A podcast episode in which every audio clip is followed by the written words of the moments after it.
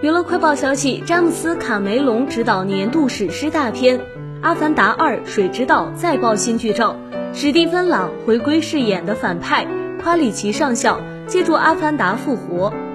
导演詹姆斯·卡梅隆也在采访中表示，自己一口气要拍四部续集，是十多年来一直酝酿的计划。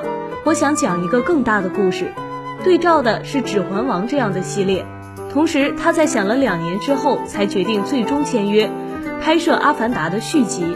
影片定于今年十二月十六号北美上映。